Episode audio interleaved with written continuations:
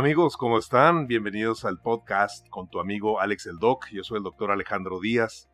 Y déjenme decirles que el coronavirus, más que un problema de una enfermedad infecto contagiosa, más bien este es un problema migratorio.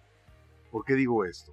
El 100% de los casos fuera de China fueron importados.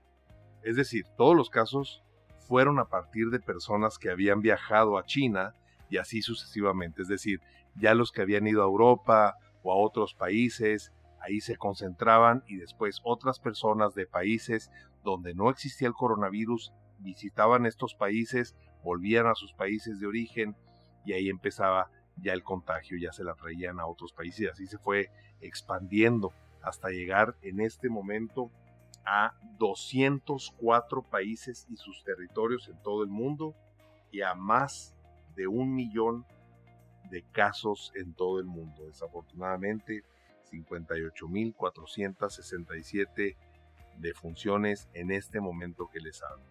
Muy desafortunado lo que está pasando, pero esto más que una enfermedad infecto contagiosa, sin ninguna duda, es un problema de aspecto migratorio. Yo he estado insistiendo a nivel global de la importancia de poner más atención en la población migrante y en los viajeros masa desde el punto de vista de salud. Se estima que alrededor de 1.5 billones de personas viajan por todo el mundo de un lugar a otro. Ahora de lo que vamos a hablar en este podcast va a ser de toda la magia de la medicina migratoria y todo lo que tiene que ver con migración y medicina global. Déjenme comentarles que de todas estas 1.5 billones de personas que viajan por el mundo y un enorme, una enorme cantidad de personas que están cambiándose de un país al otro a vivir de forma permanente, solamente hay cinco países en todo el mundo que tienen como parte de su proceso, de su complejo proceso migratorio, un examen médico migratorio. ¿De a quién me refiero? Es los Estados Unidos, Canadá, Australia, Nueva Zelanda y el Reino Unido. Todas las personas que quieren irse a vivir de forma permanente a estos cinco países que acabo de mencionar sin excepción, se tienen que practicar un examen médico migratorio en su país de origen. Pongo un ejemplo. Si un mexicano desea irse a vivir a los Estados Unidos, se tiene que practicar un examen médico migratorio para que con ese examen médico migratorio se pueda ir a la cita, ya sea a la Embajada Americana en la Ciudad de México o en el Consulado Americano en Ciudad Juárez.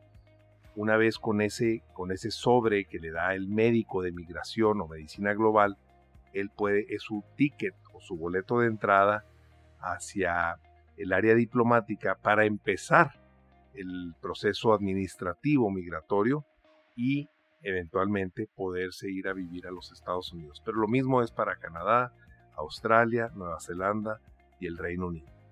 Cada año aproximadamente 115 mil personas viajan de forma permanente, es decir, residencia permanente, de México a los Estados Unidos. Pero lo mismo pasa con las Filipinas, lo mismo pasa con República Dominicana, en ese orden, primero es México, después es Filipinas, después República Dominicana, después China, eh, Corea, y así va cambiando dependiendo de los países que deciden irse a los Estados Unidos. Se estima que cada año a los Estados Unidos llegan un millón de nuevos residentes permanentes autorizados. ¿Qué quiere decir?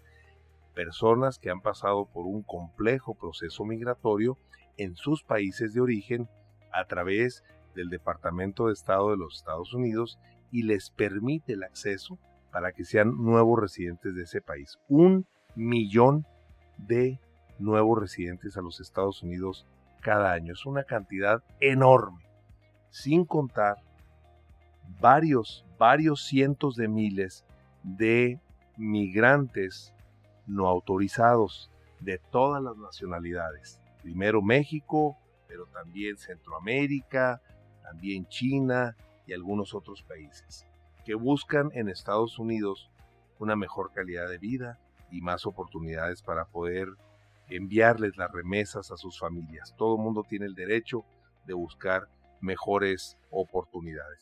Pero es interesante porque no mucha gente sabe que estos exámenes médicos migratorios, que es un programa a través del, Panel Physician Program, empezó alrededor de hace 60 años entre Estados Unidos y México y precisamente empezó aquí en Ciudad Juárez.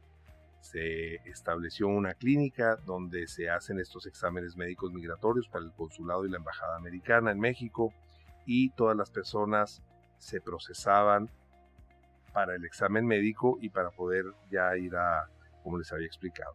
Pero ese programa se ha extendido y ha crecido de tal suerte que prácticamente The Panel Physician Program ya está en todo el mundo y se fueron agregando otros países, los países que ya mencioné. Pero ¿cómo es posible si existen más de 220 países registrados ante las Naciones Unidas en todo el mundo, solamente sean cinco los países que exigen como parte de su proceso administrativo migratorio un examen médico? Yo más bien siempre he sido de la idea que más y más y más países, por decir, para nadie fue un secreto que a partir de hace unos tres años, cuatro años máximo, hubo un éxodo masivo, impresionante de venezolanos hacia el resto del mundo.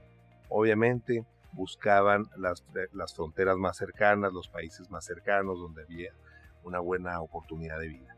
Los venezolanos iniciaron a través de Colombia, después Panamá, después buscaron Chile, después se fueron a México, Argentina, de tal suerte que hay millones de venezolanos que han salido de su país por las condiciones que todo mundo conocemos a buscar una mejor calidad de vida. También se fueron a Europa, Japón, a muchos países del mundo, pero particularmente esos cuatro que mencioné. Perú, mucho, mucho, mucho venezolano en Perú. ¿Cómo es posible que estos países que reciben incluyendo México, a tantos venezolanos o que reciben a personas de otras nacionalidades, no les pidan al menos un tipo de examen médico. Es importantísimo, porque lo digo, si bien es cierto que la migración ofrece enormes oportunidades en todos los sentidos, no solamente para el país que lo recibe a los migrantes, sino para el migrante mismo. Recordemos que muchas naciones empezando por los Estados Unidos, Canadá, Australia, Alemania, Francia, mismo España, han sido naciones que se han desarrollado a través, a partir y a raíz de los migrantes y, han crecido y han sido potencias.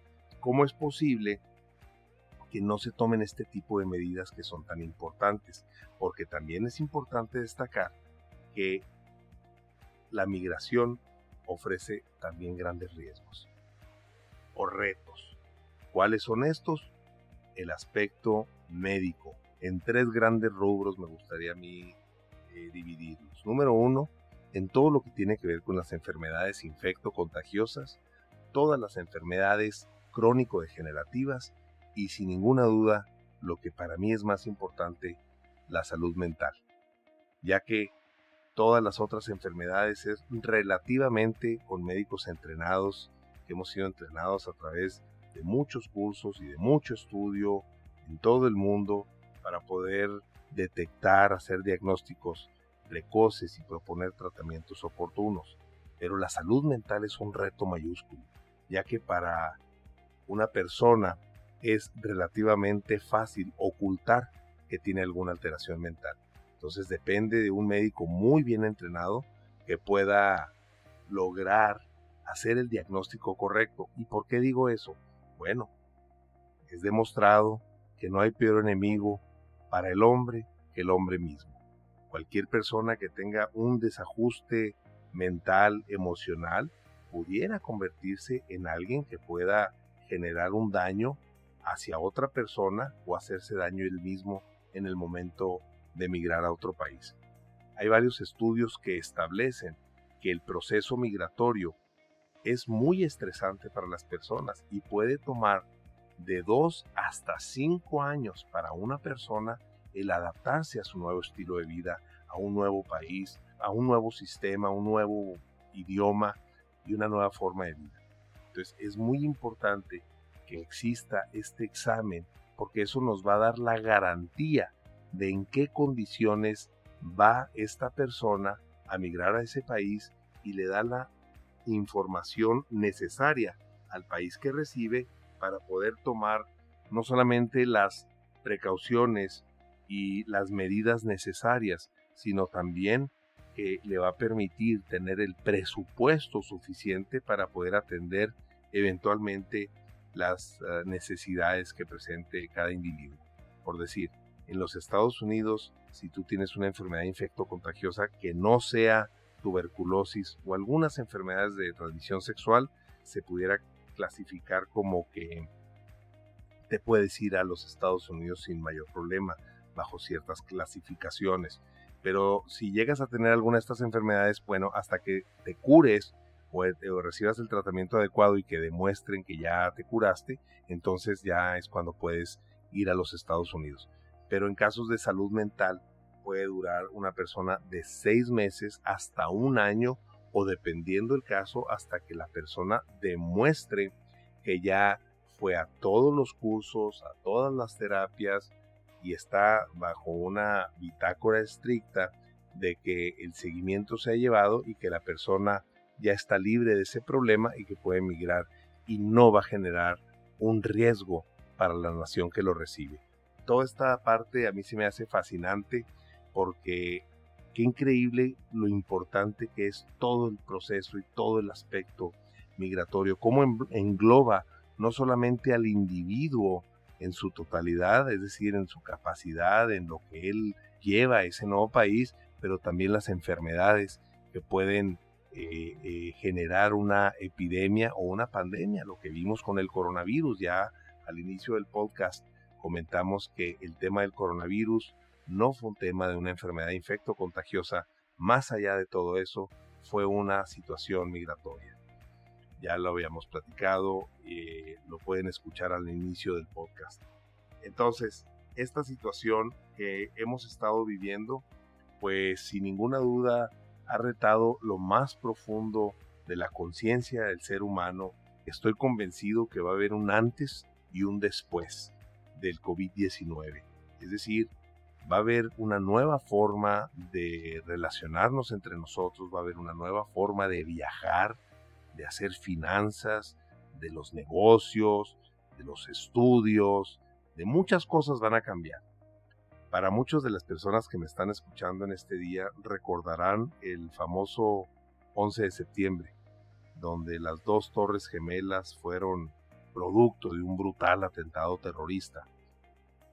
La vida fue otra después del, de septiembre 11. Cambió para todos.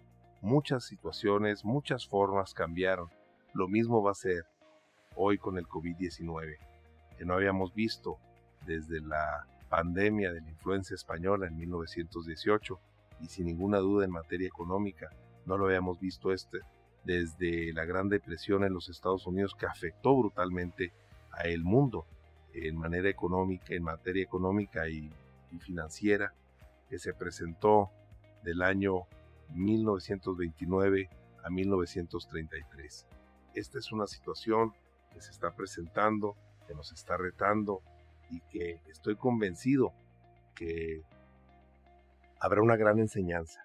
Y esa enseñanza yo pienso que va a permitirnos ver qué es lo más profundo que tenemos en nuestro corazón, cómo nos tenemos que correlacionar con las otras personas, cómo debemos de hermanarnos.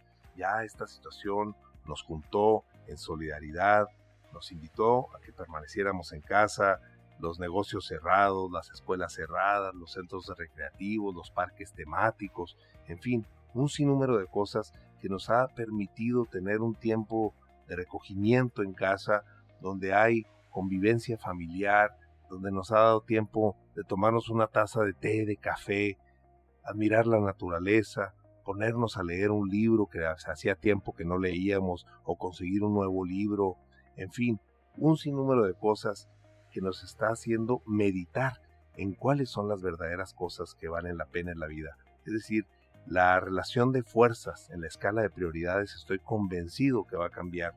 Lo que antes era muy importante probablemente a través de esta nueva era ya no lo va a ser tan importante.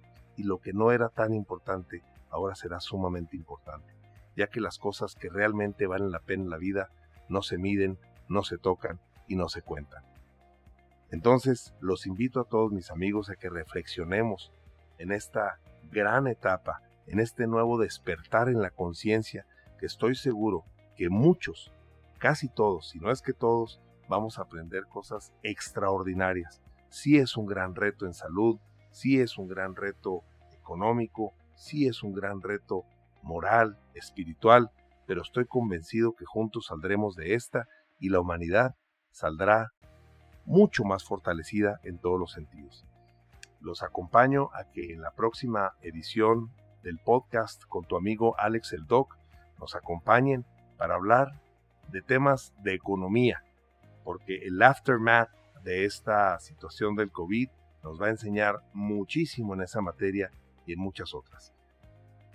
Hasta aquí el podcast de hoy con tu amigo Alex el Doc.